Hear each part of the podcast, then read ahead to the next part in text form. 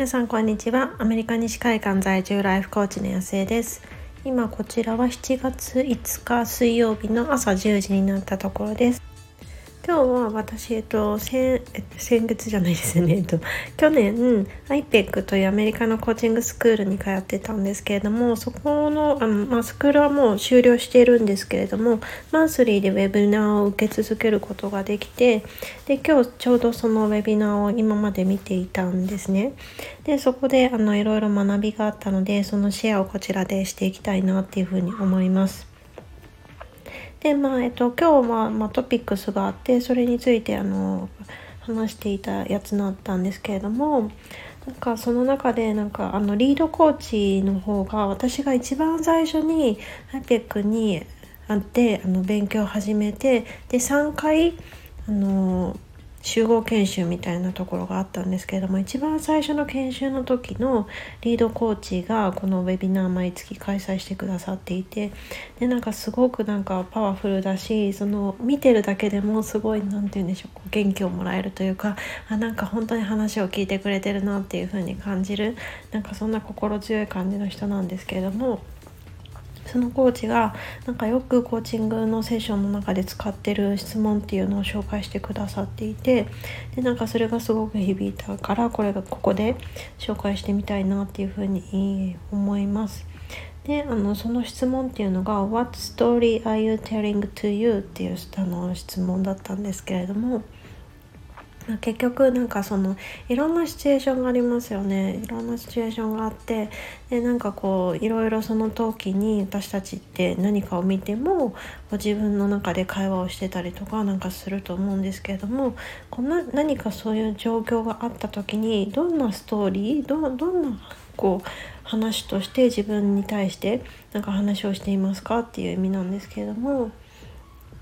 なんかこう何か状況を見た時にそのその状況そのものをちゃんとこう受け取れるっていうのってもう本当にレアな話で大体私たちってそれがなんかいいとか悪いとかそれを見た時にどう思うとかなんかそういうこう、まあ、ジャッジというかそういうものがどうしても入ってしまってるんですよね。だからななんかその物事をありのままに受け止めるっていうのがとても難しくなってるんですけれどもその自分なりにこうどんな意味付けをしているかっていううのに気づくためにこの質問っていうのはとても有効だなっていうふうにあの感じました。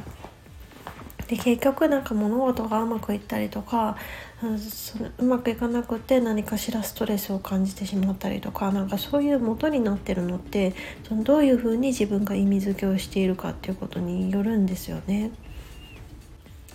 なんか前もちょっとこのスタイフの中でご紹介した例なんですけども私たちその我が家って夫と私がなんか靴下が結構似たものを履いていてでなんかこうちょっと混じってしまうっていうことが 起こってるんですけれどもなんかこう私の引き出しの方にこうポンって大体にこう靴下が置いてあるんですよね。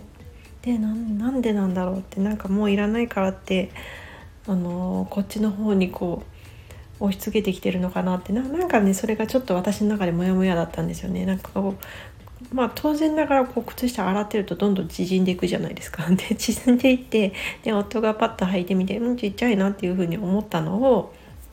どんどんこっちに回してきてんのかな。なんで俺の方に入れてんだみたいな感じでやってんのかなと思ってすごいなんかうんってこう私的にはちょっとこう嫌だなっていうふうに思ってることの一つだったんですよね。でもなんかこうある時こうたまたま私がそこにいる時にポンって置いてきたからだからなんか「いやいや別に私のじゃないし」みたいなことを言ったら「あそうだったの？なんかどんどんどんどんこっちに靴下が増えてってる気がしてでもしかして取っちゃってるのかなと思ってであのそっちに戻してたんだっていう風な言い方をしていてだからなんかそのそれってなんか私の受け取り方と全然違うっていうの分かっていただくと思うんですけれども。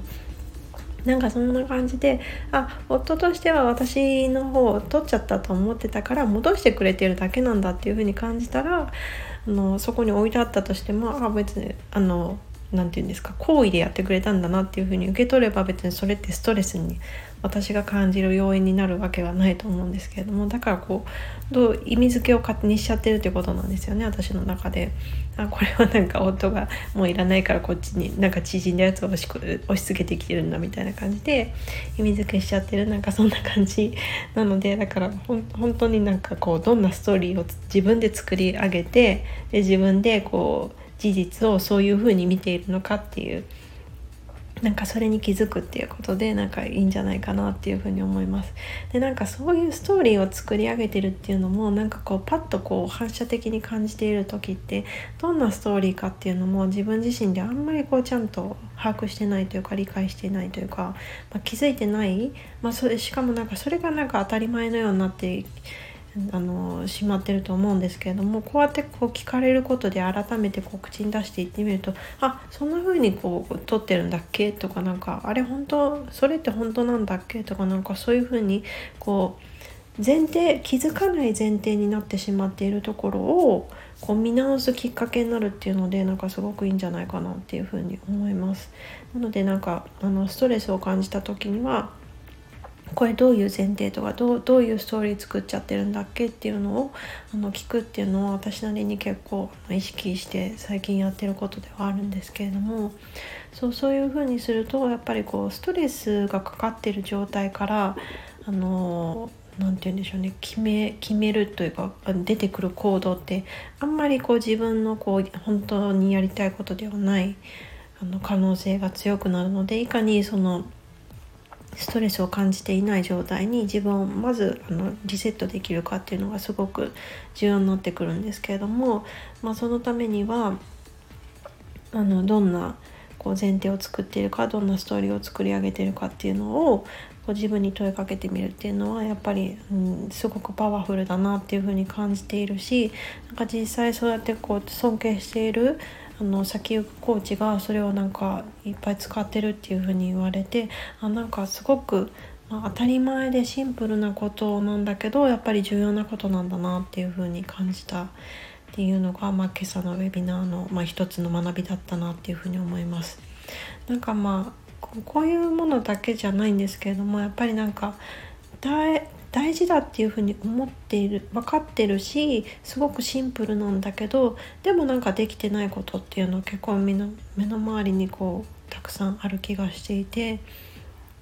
でなんかついついまあなんかコーチングの勉強とかでもそうなんですけれどもなんかもっといいノウハウがないかとかもっとこう効果的なものがないかっていうふうに新しいものをどんどんどんどん探していこうみたいな感じに私たちってなってしまっていてでもまあもちろんその新しいものを探す探して習得するっていうのってすごいまあ、楽しいことですよね。楽しいからついついそっちに目が向いちゃうんだけどでもそうやってこうなんか両手で抱えきれないほどのいっぱいのこうツールとかノウハウとかそういうものを持っていたとしても結局なんかパッとあの何かあった時に引き出すことができなかったら結局使えないからで、まあ、いっぱいあるあればあるほどどどれを使おうとかどうしたらいいんだろうみたいに悩んでしまうことも多いと思うから。まあそういう意味では一つに絞ってのすごくパワフルでシンプルで本当に大変大切なことでもなかなかできないことっていうのをなんか一つ自分の中で軸として持っておくと何か迷った時にいろいろこう行くんじゃなくてまずはここに行ってみようっていうなんかそのぶれない軸というかこう心の支えというかこれがあるから大丈夫みたいな感じのものになっていくんじゃないかなって。多分この質問っていうのはまあいろいろこう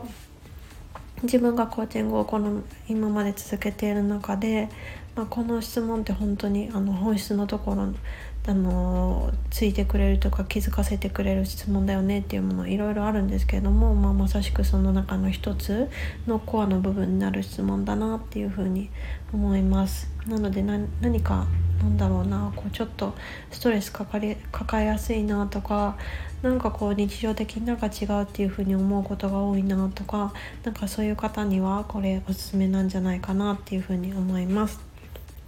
ということで今日は今朝のあのコーチングスクールのウェビナーを聞いていて